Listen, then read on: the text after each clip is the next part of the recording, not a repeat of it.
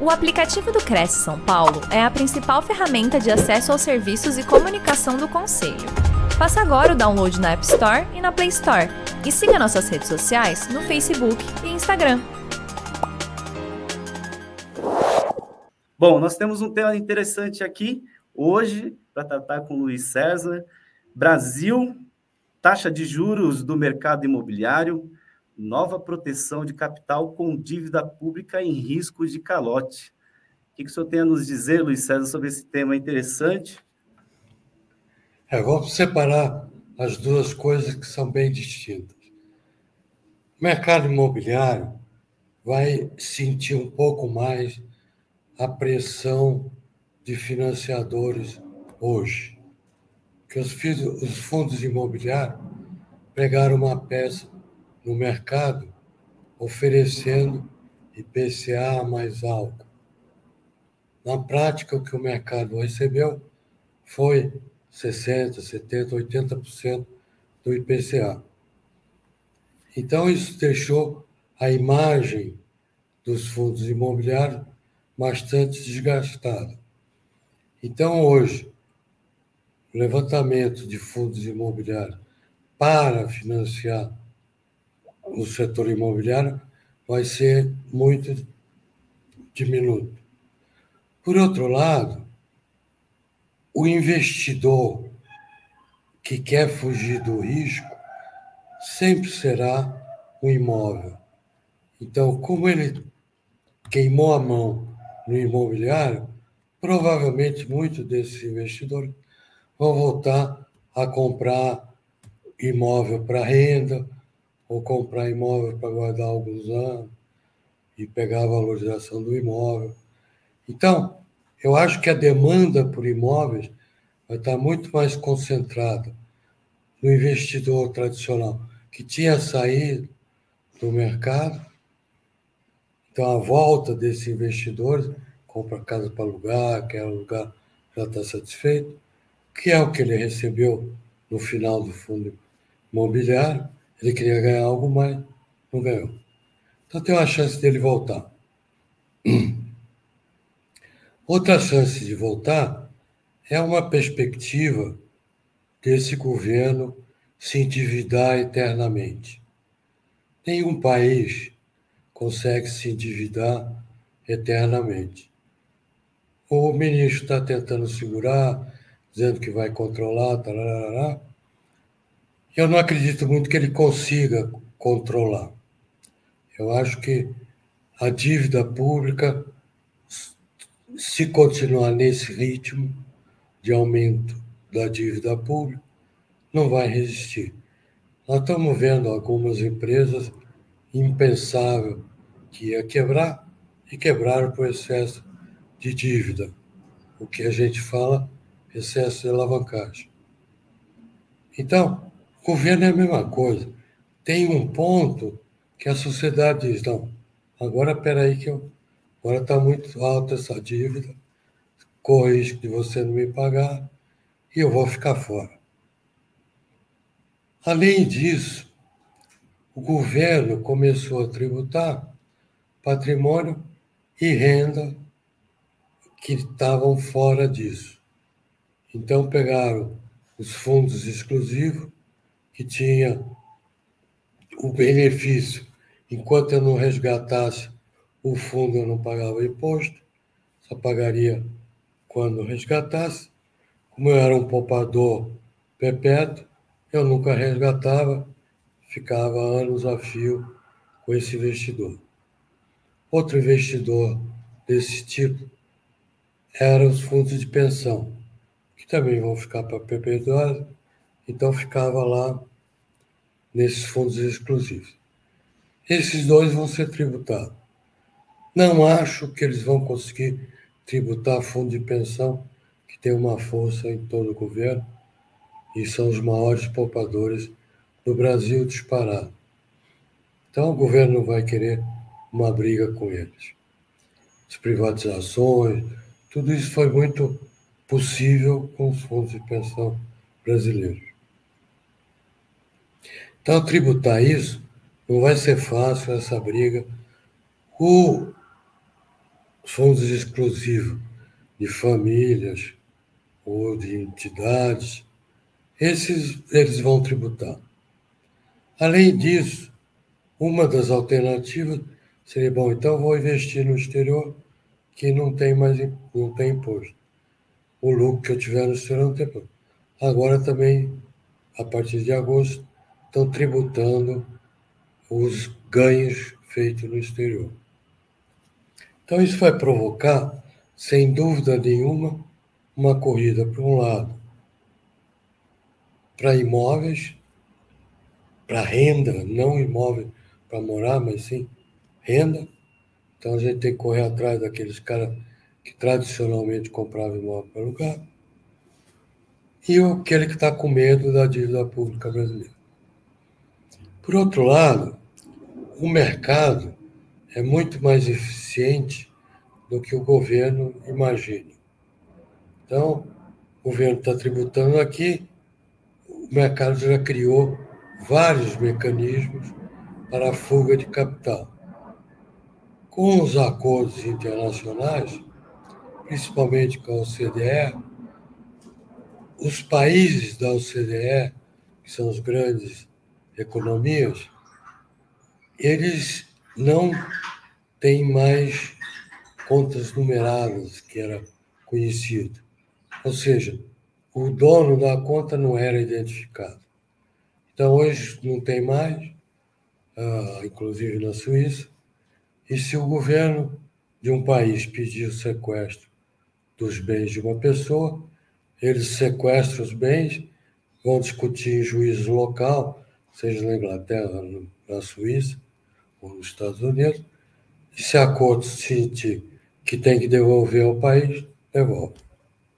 Se não, devolve ao proprietário. Mas, em geral, é favorável aos países que a gente viu na Lava Jato. Então, nós repatriamos dos lavajatistas 70 bilhões de reais. Isso tudo foi decisão judicial, a grande maioria da Suíça, que resolveu repatriar o dinheiro, então.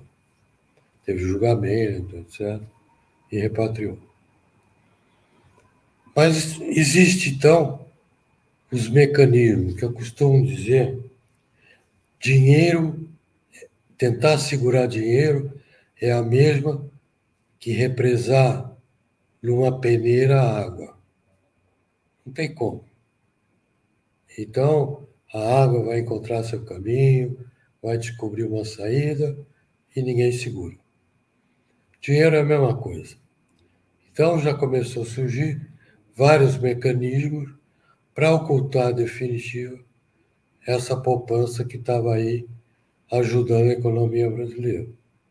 E vai para fora, não vai ajudar mais a economia brasileira, porque possivelmente esse recurso é o Tesouro Americano, Tesouro da Inglaterra, da França, sei lá. Então, eu acho que uma merreca, como diz o povo, viria para o investimento em Brasil. Mas viria marginalmente. Além disso, o governo apostou muito que depois do câmbio flutuante acabaram os blequistas. Então não existe mais blequista ativo a não ser aqueles marginais. E então o governo Falou, vou tributar, não tem saída, ninguém consegue levar mais o dinheiro, os blequistas não estão aí, eu vou tributar. Só que o mercado já criou vários mecanismos, então tem várias saídas para evitar essa tributação que vem para doer. Então, vai começar com uma taxa, como eles criaram alíquotas, então, ele pode começar com alíquota zero, amanhã vira 20%. Então, isso vai acontecer. Nós já vimos esse filme no antigo, desgraçado Fundo de Operações Financeiras, que começou com 0,00 e no final já estava em quase 3%. Então, o governo começa devagarzinho e vai avançando na poupança. Uma das coisas que se discute é essa moeda que o governo está querendo lançar. Essa moeda só serve para dizer que tem uma coisa avançada, porque é uma igual a um real. Então, o governo mexeu no real, mexe nessa digital aí que eles estão inventando. Derex, coisa assim. Então, eu acho que isso aí, só para dizer que tem, o efeito disso é zero.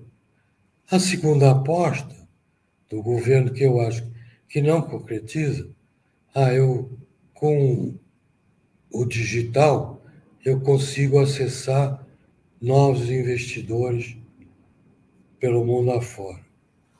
Eu acho que isso não vai acontecer. Os países que já emitiram não fizeram diferença nenhuma.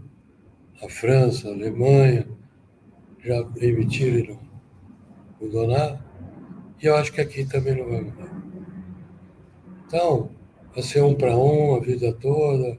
Então, tanto faz ter moeda manual, que é a notinha que a gente está acostumado, ou ter o digital vai ser a mesma coisa.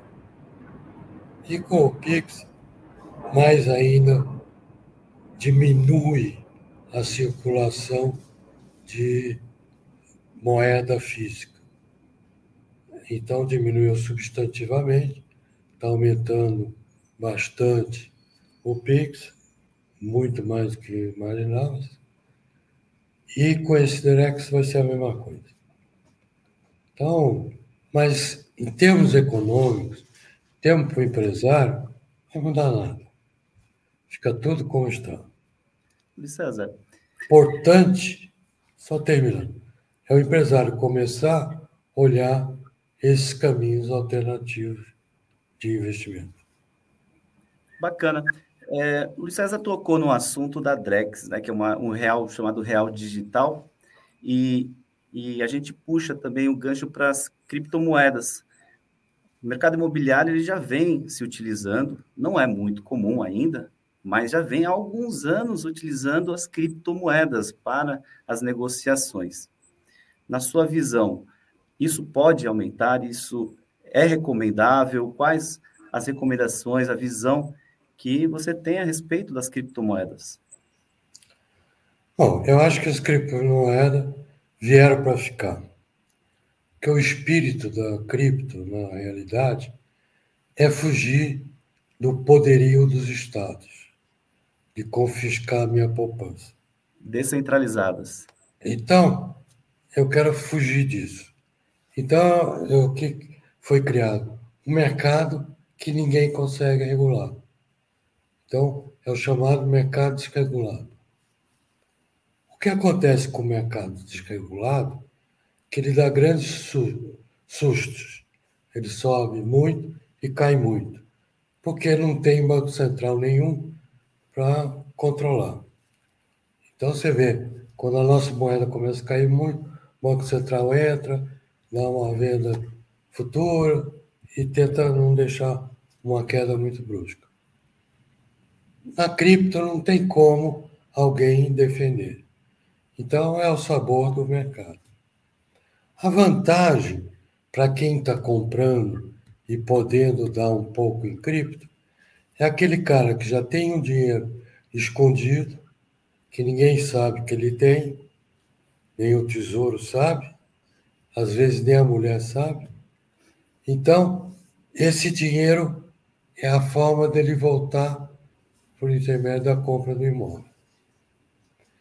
Para o proprietário é interessante, porque em vez de ele receber dinheiro vivo, em real, ele vai receber numa moeda no exterior. Ah, eu não gosto da Bitcoin. Eu gosto de dólar, dólar. Então, imediatamente ele vende a Bitcoin dele e fica com dólar do Credit Suisse do mais, que era o maior captador de recursos do Brasil, mas tem o BS que faz às vezes. Então tem sempre um disponível para fazer. A liquidez ela é muito grande, né? Algumas exchange, que são as corretoras de criptomoedas, chegam a negociar mais de 100 bilhões de dólares por dia em criptoativos, é. ou seja, quem tem consegue vender. Ah, não tem, não tem risco nenhum, número nenhum que impeça de eu vender, não é no dia, é no segundo. Perfeito. Levo menos de 30 segundos, seja qual for o tamanho, para vender ou para comprar.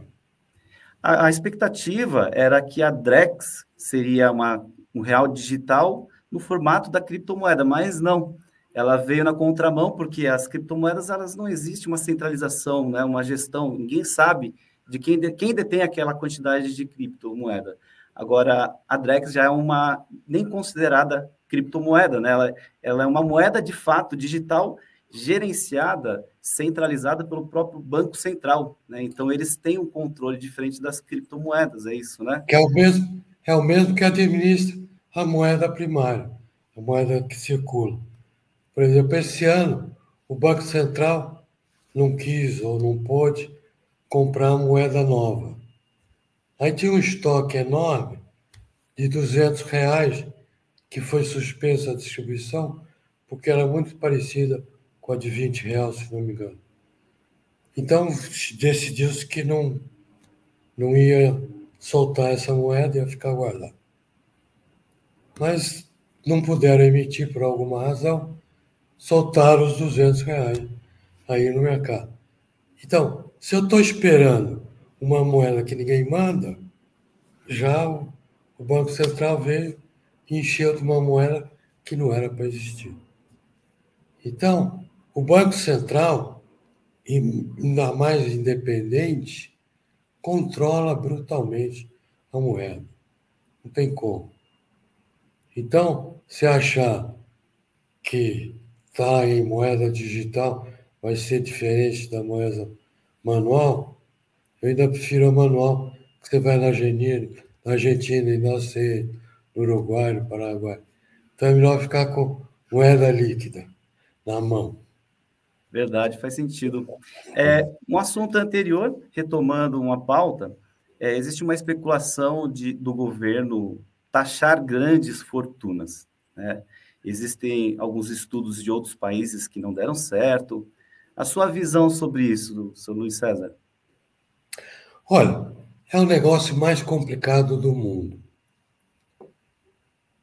Na França, o Mitterrand, que foi dos anos 60, né? Estou consultando aqui meus universitários. Eu acho que foi anos 60, 70, tentou implantar isso. 81 Mitterrand, mas não conseguiu. Aí quem veio fazer foi o sucessor, que era o.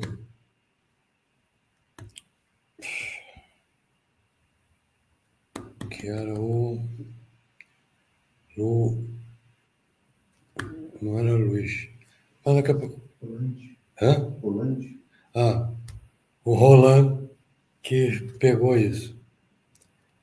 E que, que aconteceu na França? Muitos dos grandes investidores que estavam investindo a curto prazo, então estavam na bolsa, renda fixa, mudaram o domicílio fiscal para outro país.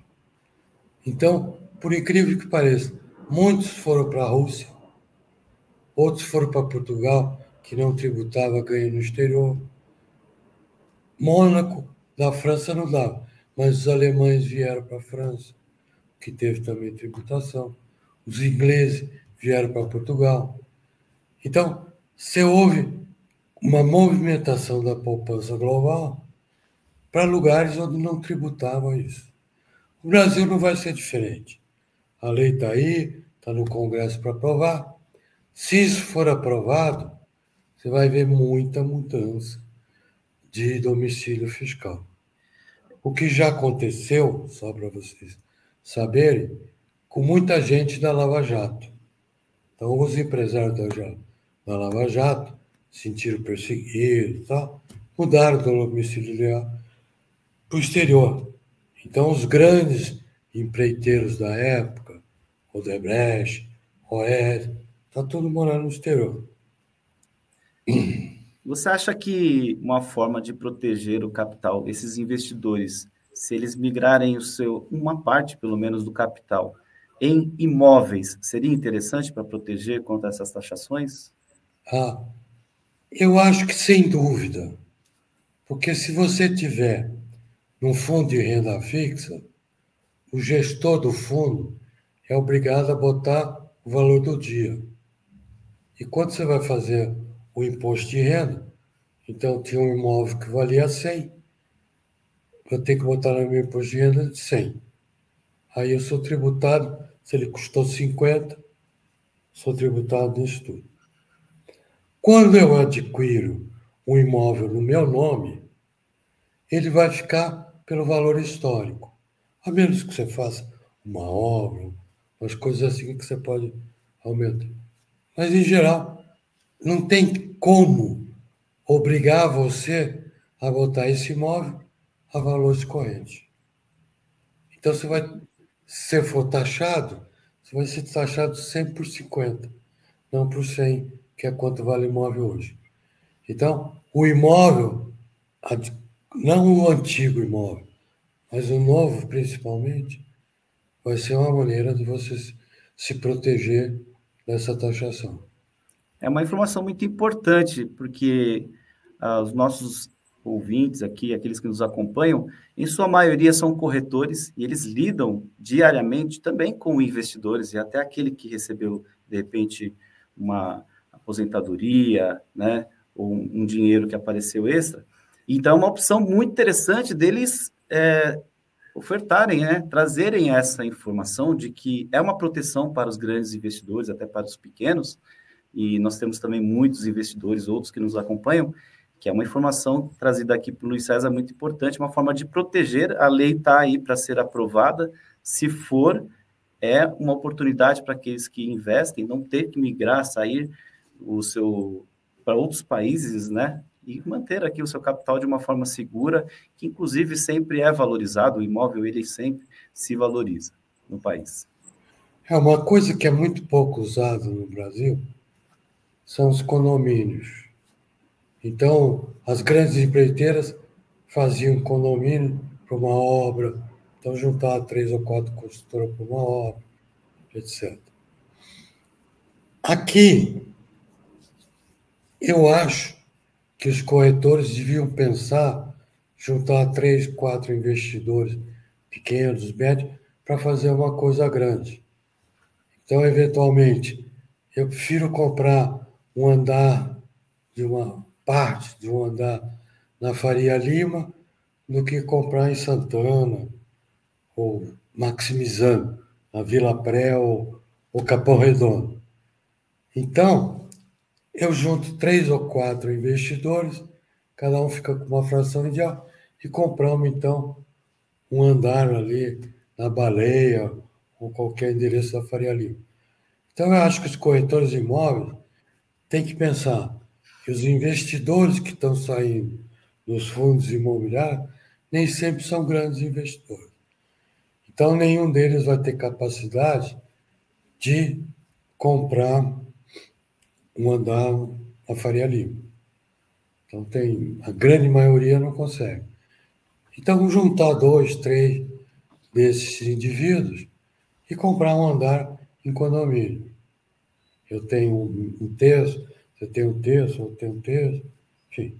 Isso dá poder de negociação também no valor, quando você compra maior número, né? um andar, por é. exemplo. Exatamente.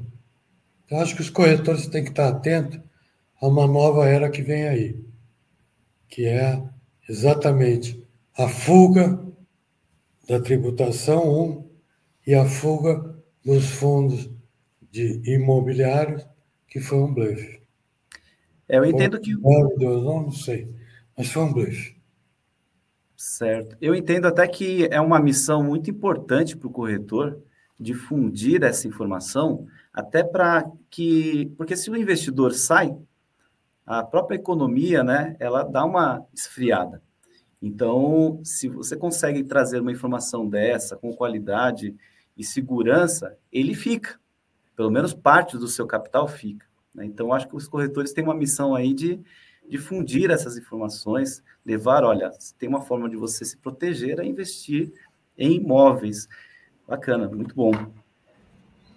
Acho que está na hora de ver se alguém tem alguma pergunta. O corretor fala para caramba, não vi É verdade. Eu vou pedir para o pessoal colocar para mim no, no, privado aqui, enquanto vem a pergunta de fora, eu vou fazer uma, uma outra pergunta. Bom, você foi participou da criação da Selic, é isso? É. Bom, então vou fazer uma pergunta sobre ela. Selic e é... CDI, todo mundo conhece hoje em dia. Não e os é? dois eu criei. Olha só que bacana. Muito bom. Então vamos lá à pergunta. Bom, o que, que, a gente pode esperar? Alguma novidade sobre a Selic? Que cenário que a gente deve esperar para que a Selic dê uma freada, dê uma queda né, no seu valor, aí na, os juros caia um pouco mais? A gente tem que esperar algum cenário, algo acontecer? Como é que está a sua visão sobre isso? Minha visão é que eu não sei se eu vou estar vivo quando cair para valer. Eu acho que ele pode, na, na margem, no próximo ano, nos próximos 12 meses, na margem cair um pouquinho mais. Mas é 0,25 para lá, melhor nas hipóteses meio. Então nós vamos, eu acho que até meados do ano que vem, ficar aí com dois dígitos. Eu acho que nós só vamos baixar de dois dígitos no final de 24, eventualmente 25. Então não tem muita esperança de uma queda sensível da taxa de juros. Primeiro, que os bancos centrais todos se machucaram muito. Uns erraram para mais, outros erraram para menos. Quando teve a crise de 2008, o que, que os bancos centrais falaram? Não, vamos levar a taxa a zero, que reaquece a economia. Ficaram 10 anos com taxa negativa e a economia não deslanchou. Então, queimaram a mão aí. E agora, alguns bancos centrais, como Brasil, Turquia, etc., levaram a taxa lá em cima, que eu acho que não era necessário ir tanto. E agora ele tem que fazer um ajuste para ficar no padrão mundial. Já que a inflação mundial não vai sair de 4 para 0. Vão ficar entre 4 e 6. Os Estados Unidos ainda está em 8, mas vai ficar, em geral, entre 4 e 6. E o Brasil já está aí. Então, os bancos centrais ainda precisam subir a taxa. Nós já, não, já subimos demais. Então, nós podemos cair, mas não muito. Mas cai muito, bagunça coreta. É, realmente, bom, nós temos uma pergunta aqui, nosso conselheiro, inclusive Wagner Artuso, que se você tiver alguma pergunta, quiser lançar no chat, a gente vai passar para o Luiz César aqui. A Wagner Artuso pergunta: qual sua opinião sobre as holdings familiar e como forma de proteger o patrimônio? A sorte de quem tem patrimônio em circuito privado, um imóvel, alguma empresa de capital fechado, ele tem a mesma vantagem que eu estava te falando. Eu não consigo botar preço de mercado esses ativos. Agora, se essa holding tiver uma ação cotada em bolsa, seja controle ou não controle, não importa, eu vou ter que, no meu imposto de renda, ajustar o mercado. Então, quando que a holding vai ser penalizada? Quando ela tem ativos em bolsa ou ativos crível. Então, não estou em bolsa, não, mas eu estou no papel de 30 anos do Tesouro. Todo dia tem cotação. Do mesmo jeito você vai ser tributado. Ah, eu tenho aqui uma debênture, ah, só para brincar, da loja americana. Vai tributar. Entendeu? Então, você tem que fugir de ativos que dê para botar valor de mercado. Então, depende de cada holding. se ela tem muita coisa no mercado de capitais aberto, vai sofrer. Então, ela tem que fazer um planejamento para tirar fora o patrimônio dessa obra, que tem mecanismo para isso. Mesmo que seja dinheiro, se tem operações na bolsa, ou fecha o capital, se for possível, ou vai ter que pagar. Se ele fechar o capital, não tem cotação, então não tem como ajustar o preço. Tem muita empresa que abriu o capital que foi bom e que hoje tem quedas de 80% do valor do lançamento, 90%, 70%, tem todo o tamanho que você quiser. Então tem muitas holdings que pode fechar o capital que já fez um belo lucro. É, eu acredito que existe uma máxima também é, de não deixar os ovos em uma cesta apenas, né? Então existe a diversificação também, né, Luiz César? Eu acredito que é uma opção, mas todas têm risco, né? Mas eu acredito que a diversificação é bem-vinda também. É, desculpe, eu perdi a sua pergunta. Ah, bom, eu tinha citado que a, apesar da hold existem os seus riscos, como foi bem explicado, né? E, e, existe também a questão da diversificação dos investimentos, não colocar tudo num lugar só, não é? Aquela história das, dos ovos em uma única cesta, né? Então, e todo, todo investimento tem risco, né? Acredito que o imóvel não vai desvalorizar 80%, não corre esse risco mais. Exato. Ele valoriza, pode ficar muito tempo estável, e a valorização é integral, mas sempre corrige com inflação, seja o que for. Mais dia, menos dia, ela corrige. Perfeito. A vantagem do imóvel é que ela tem uma proteção maior. Independente do imóvel ter ficado na moda, aquele endereço, como Faria Lima. Então, quando ninguém queria Faria Lima, valia nada. Hoje vale no futuro. Independente dessa valorização, o imóvel sempre protege. Bacana. Temos mais uma pergunta aqui. Podemos colocar aí para fazer para o Luiz César. Bom, César, qual sua expectativa para esse novo plano financeiro do Brasil para as taxas de financiamentos habitacionais? Que pergunta é Jorge Menezes. Bom, como eu disse anteriormente, um dos financiadores está saindo, como dizia aquele programa, está saindo descosta, que são os investidores que caíram na cilhada do fundo imobiliário. Esse cara tem uns que vão vir para o imobiliário, tem outros que vão embora, nunca mais quer ouvir falar de imobiliário. Então houve uma fuga bastante grande, e ainda vai haver, desses investidores de fundo imobiliário, o que é menos recurso para o setor. Por outro lado, o governo, esse tipo de governo que nós temos, vai tender a ajudar muito, de novo, Minha Casa Minha Vida, esses programas uh, sociais. O que leva a puxar um pouco o setor como um todo. Quer dizer, os terrenos sobem, os pontos melhores sobem, quer dizer, dá uma mexida boa no mercado. Então, mas dinheiro novo não vai ter. Pelo contrário, vai sair. Não é à toa que você já vê propaganda na televisão dos consórcios imobiliários. Consórcio é nada mais, nada menos do que você pagar na frente o que você ia pagar de prestação se tivesse comprado financiado. Esse sistema só é possível quando você tem falta de recursos. Então, quando tinha os fundos imobiliários, você não via nenhuma propaganda de consórcio.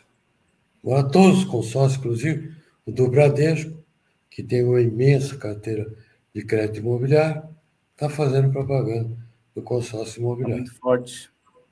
Então, o quê? Precisa de recurso novo. Então, já está tendo uma vertente que já estão tentando buscar. Então, eu acho que vai ter menos recursos, mais recursos para o social que praticamente nos últimos quatro anos, o social só entrou dinheiro para terminar as obras que existiam, nem todas, algumas. E agora, com o governo populista que está aí, provavelmente vão tentar returbinar minha casa, minha vida. Maravilha. Bom, nós temos aqui mais algumas perguntas. Antes vou citar aqui o doutor Arthur Boiajan, que é nosso diretor secretário. Ele citou aqui imóvel moeda forte.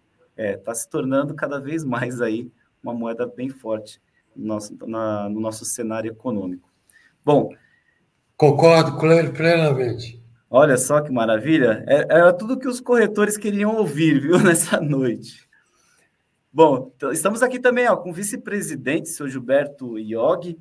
Seu Gilberto Iog tem uma pergunta aqui. aplicação na caderneta de poupança em 2024 irá continuar no mesmo patamar deste segundo semestre ou deve aumentar? Em volume ou em taxa? Em volume eu não acho que vai aumentar. Por quê? Antigamente, a poupança crescia muito rapidamente porque você tinha uma taxa superior à taxa da dívida pública. E você estava tentando, com isso, educar a sociedade a poupar. Então, você pagava mais para conseguir dar cultura ao povo. E a caderneta de poupança virou popular em qualquer classe social. Aí o que, que o governo fez? Não, não dá para continuar fomentando a cadeia de poupança, porque todo mundo que eu podia pegar, já peguei. Então, ele fez uma fórmula que dá um número inferior aos títulos do governo. Então, quem tem um pouquinho, como dizia a minha babá, quem for um pouquinho letrado, vai sair da poupança que jamais a poupança vai voltar ter o fomento, a motivação que teve no passado. Porque já acabou esse interesse do governo de fazer a poupança. Então, é residual. Aquele sujeito que tinha 500 reais na poupança não vai tirar, não sabe o que fazer. Mas quem está mais acima, já, se não saiu, está saindo. E não volta mais. Perfeito, está respondido aí ao nosso vice-presidente. Obrigado pela pergunta. O Carlos Galo CG.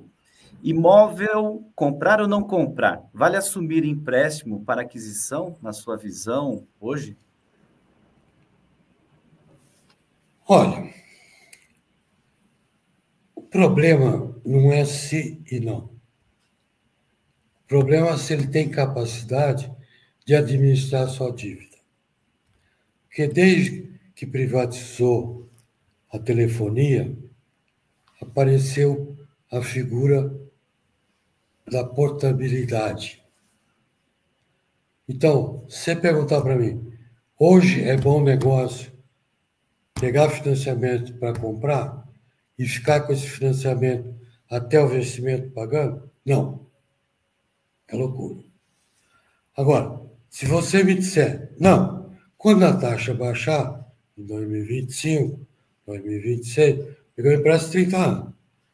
Chegar em 2026, eu descubro um banco que quer me dar uma taxa melhor, vou lá no meu credor e digo, ó, transfere do Itaú para o Bradesco, por exemplo, porque o Bradesco está me dando agora uma taxa melhor. Eu estava, qualquer número, a 10, agora está aqui o Bradesco me oferecendo a 5. Então, sim, se eu tiver a capacidade de administrar. Porque dívida no Brasil é muito mal administrada. Não estou falando para pessoa física, estou falando para pessoa jurídica, grandes empresas, que você quiser o tamanho. É muito mal administrado. Todo mundo está acostumado a tomar um empréstimo, só pensar nele no vencimento. Essa que está errada, essa dinâmica. Eu tenho que estar atento à mudança de taxa. Quando muda para baixo, eu troco. Então, sim, pega financiamento, compre seu imóvel, porque quando essa taxa cair, o seu imóvel vai subir. E a demanda vai ser maior. Então, compra agora, chega lá, troca de financiamento. Troca o Bradesco pelo Itaú ou vice-versa. Ou a Caixa Econômica, É interessante que os bancos eles não falam, olha, a taxa caiu, vamos renegociar para te ajudar, né? Eles ficam quietinhos. Mas quando existe essa briga, o próprio banco fala assim, não, mas espera aí, não sai não, vamos conversar. É mais ou menos assim que funciona. Exatamente. Exatamente. Que é o que acontece com telefonia. Você diz para Claro, ó, eu vou mudar aqui porque a Vivo está me dando uma condição mal. Não, peraí, vamos acertar. Então, é a mesma coisa. Mas eu acho que o devedor tem que ter isso presente. Eu agora tenho que olhar a taxa de juros. Não é como meu pai fazia. Ah, comprei isso daqui financiado há 30 anos. Daqui a 30 anos eu vou ver o que aconteceu. Não adianta. Você tem que olhar, porque naquele tempo a taxa era flat por 30 anos. Agora não. Então, não tinha correção monetária, tinha nada disso. PCA, Selic, CDI, nada disso. Agora não. Então você tem que estar atento ao seu dívida. Se estiver atento, compre agora, sem dúvida nenhuma, com dívida. Se puder, administrar. Excelente. Temos uma colocação aqui do Enox Santos Neto. Olá, boa noite. Parabéns pela palestra. Muito interessante. Minha pergunta é: diante das soluções apresentadas, para não haver uma evasão de riquezas do Brasil. não sei se a pergunta ela tem continuidade. Isso. Como aquisição de imóveis, entre outros. Porém, os investidores ficam sujeitos a recolhimento de tributos e impostos. A questão que fica é: bom, não haveria um risco do governo tentar tributar mais ainda essas operações, como recebimento de aluguéis e outras formas, majorando as alíquotas já aplicadas? Ah, trazendo, aí ele complementa trazendo o risco de todos os investimentos se perderem em decorrência da tributação? Ah, qualquer país do mundo você está sujeito, que nós apelidamos aqui no leão. Então, Mitterrand fez, tentou fazer, o outro fez.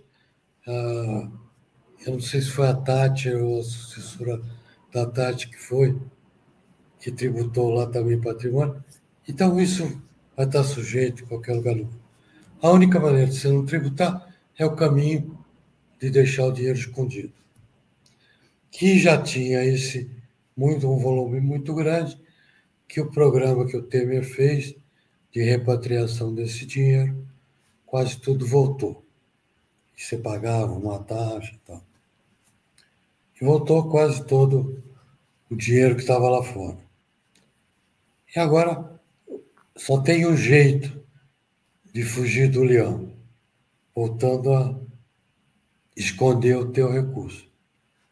Que já tem vários mecanismos que fazem isso, inclusive o mercado de cripto se utiliza um pouco disso, ah, de ajudar ao cara sair, já que não tem blacklist, um dos mecanismos criados é via criptomoeda. Tem um volume tão grande, ninguém consegue controlar aquilo, eu fujo por ali. Bacana. Bom, é, não tem como fugir dos tributos. A gente sabe que hoje o tributo em vista, né, a foco do governo são as grandes fortunas, então ainda não, está se citando, é, não estão citando a questão dos imóveis, né? Então eu creio que ainda é um bom caminho. Não, não vai escapar, não. Mas é lá na frente. Não é grande futuro. Eles estão tributando patrimônio. Perfeito. O imóvel está no patrimônio. Vai ser então, tributado. Vai, vai cair. Se, se é grande, se é pequeno. Tem imóvel? Tem patrimônio? Ah, eu devo para a Caixa Econômica 100 mil e meu imóvel comprei por 100 mil. Aí está zerado. Mas quem tem, devo 100 mil e meu imóvel eu comprei por 500, esse vai pagar 400 de imposto. Os 400 terá imposto. Perfeito. Bom, novamente o nosso vice-presidente Gilberto Iog. Volume para financiar imóveis pelo SBPE. Eu acho que o que tem está dado. Eu acho que o FGTS já pegaram a fatia que queriam pegar. Que foi feito muito no outro governo da Dilma, principalmente, que é aquele que tinha as malas de dinheiro é que resolvia o que fazer com o FGTS. Então financiou o Odebrecht, financiou todo mundo da Lava Jato. Acho que esse mecanismo não vai ser utilizado mais. Então, ela não tem ganho na cadeira de poupança, quer dizer, vai ficar por aí, sobe um pouquinho, desce um pouquinho. E o FGTS, ele é crescente, porque todo mundo tem carteira assinada, está pingando lá. Ah, e o FGTS paga menos do que rende as suas carteiras. Então, ele também tem uma criação de moeda própria. Ele tem lucro enorme dentro do FGTS. Então, ele vai ser um gerador de caixa sempre. Então, se eu contasse com algum crescimento e alguma poupança, sem dúvida vai ser o FGTS. Só que ele é muito mais aberto do que já foi, porque se eu perco o emprego, posso sacar tudo, se tem um doente na família, posso sacar tudo. Tem várias regulamentações novas que permite sacar. Então, já não vai ser a mesma velocidade que foi no passado. E a taxa também subiu.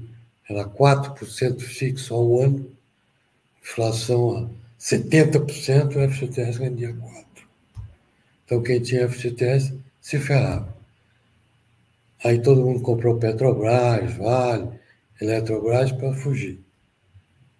Ah, então, eu não acredito na massa de FGTS crescer muito. Vai crescer marginalmente. Perfeito.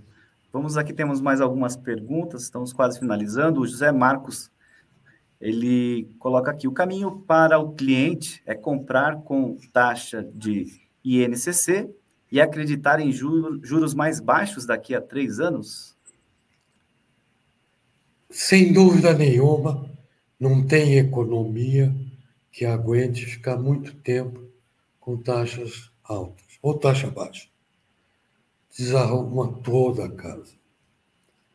O Brasil, nós já vimos essa desarrumação com taxa para um período longo de taxa alta.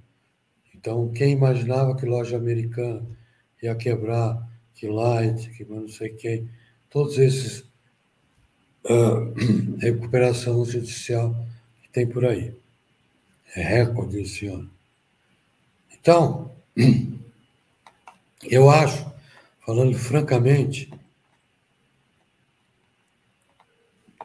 que o imóvel tanto faz estar tá, em NCC ou uh, IPCA, ou Selic, ou CETIP, o CDI, tanto faz. Acontece que o imóvel não corrige todo dia com a bolsa. Ele, como eu falei anteriormente, são degraus. Então, o NCC sempre vem um pouco na frente do IPCA. Então, quando o NCC sobe, no dia seguinte, que é do mês seguinte, o IPCA vai subir. Então, ao longo do tempo, ele se ajusta. É bem neutro. Se pegar um período de quatro, cinco anos, você vai ver que é neutro essa diferença. O INCC, para o comprador, é mais punitivo. Para a construtora, é uma defesa maior, porque é os custos da construção civil. Então, ela está mais bem defendida. Então, tem que ser uma briga do comprador com o construtor. O construtor vai querer INCC e o comprador quer, não, prefiro o IPCA. Então, depende. Tá certo. Bom, obrigado ao José Marcos pela pergunta. Vamos a André Oliveira. Nesse atual cenário, investir em imóvel de cooperativa é uma boa? Imóvel de cooperativa. Eu não entendi a pergunta, o que é exatamente cooperativa. Será que ela estava querendo falar reunir pessoas para comprar ou de uma cooperativa que financia a casa própria? É, depois ela faz mais uma citação em face à portabilidade imobiliária na, na cooperativa. Isso é possível de ser feito? É. Ah, se, então é uma cooperativa que está financiando, uma cooperativa de crédito. Então vale a pena sim, vale a pena tomar o dinheiro dela e ela é obrigada a ceder a portabilidade. Se amanhã o Bradesco tiver melhor, ela é obrigada a ceder para o Bradesco. Então, a portabilidade, como eu falei anteriormente, nós ganhamos isso, não tem nada a ver com o mercado imobiliário, mas ganhamos isso com a privatização das teles. Foi ali que se criou a portabilidade. Então, hoje tudo tem portabilidade. Então, nenhuma cooperativa de crédito habitacional, nenhum banco, nem a Caixa Econômica pode impedir a portabilidade. Bom, bacana. Nós temos, vamos a uma última pergunta antes das considerações finais.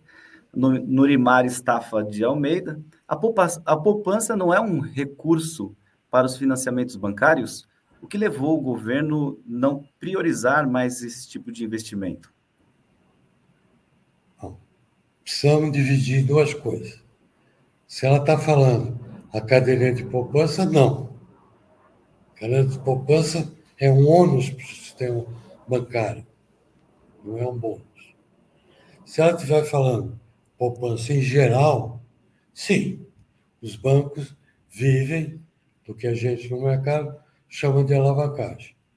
Então, eu tenho um de capital, posso tomar emprestado dois, na forma de CDB, na forma de RDB, na forma, enfim, de vários mecanismos que tem disponível. Então, a poupança intrínseca é o que sustenta o sistema bancário. Você tem que lembrar que a soma é zero. Então, quando você bota na brincadeira o tesouro e as empresas e as pessoas, teria que dar soma zero. Como não está dando soma zero, porque o Estado está emitindo em forma de dívida, então sempre a taxa vai ser favorável para o investidor e não para o tomador. Então você sempre vai ver um spread positivo então, o banco está vendendo o CDB, qualquer número, a 10% e está emprestando a 15%. Então, o banco vive desse ganho. Então, a poupança é fundamental para os bancos, sem dúvida nenhuma. Agora, quando você abre o sistema, já tem que olhar quem é banco. Porque se olhar o sistema americano, tem 7 mil bancos. O que quebrou lá era maior do que o quarto banco brasileiro, aquele da Califórnia. Então, eu não sei o que vai acontecer com as fintechs, com as novas entidades que estão surgindo. As exchange, enfim. Uma coisa eu tenho certeza. Daqui a três, quatro anos não são os mesmos que estão aí hoje. Muita coisa vai mudar. Quer dizer, tem a seleção natural. Então, essa não começou ainda. Então, vai ter uma seleção natural das fintechs, das SREI, dos bancos de câmbio. Tudo isso vai ter uma, um ajuste. Excelente. Bom, tivemos aqui uma hora cheia de informações, com bastante informação, bastante qualidade. Os contatos de Luiz César Fernandes estão aí na, na tela. Quem quiser fazer um contato através do e-mail, os dois e-mails dele disponíveis estão aí. Bom, Luiz César nos deu o privilégio, ele que foi fundador aí do Banco BTG Pactual, Banco Garantia, trabalhou é, em várias frentes aí dentro do mercado financeiro, gerente da Bolsa de Valores, cofundador do, da CVM, né, abriu, trabalhou na abertura do mercado de ouros no Brasil, entre outras né, funções aí. Quem quiser saber um pouco mais, tem disponível o LinkedIn dele, é, facilmente você vai encontrar. Agradecer, Luiz César Fernandes, pela disponibilidade, pelo tempo, pelas informações importantes que passou para nós, deixar para as considerações finais aí aos corretores de imóveis. Obrigado pelo convite mais uma vez. Se quiserem falar do mercado de cripto, é o da direita, a Renault Digital. Se quiser falar de fusões, aquisições, reestruturação de empresa, então é do lado esquerdo. Como nós estamos com a esquerda aí no governo, quem sabe vão preferir o lado da esquerda, mas tem oportunidade para a direita também, que é o mercado desregulado que eu gosto mais. E, então, estou à disposição de vocês. Agradeço muito as pessoas que ficaram até aqui escutando esse velho falando besteira. Obrigado, Luiz César. Foi um grande prazer. Obrigado a todos que estiveram conosco aqui. Até a próxima live da TV Cresce. Forte abraço aí, boa noite. Boa noite, um abraço.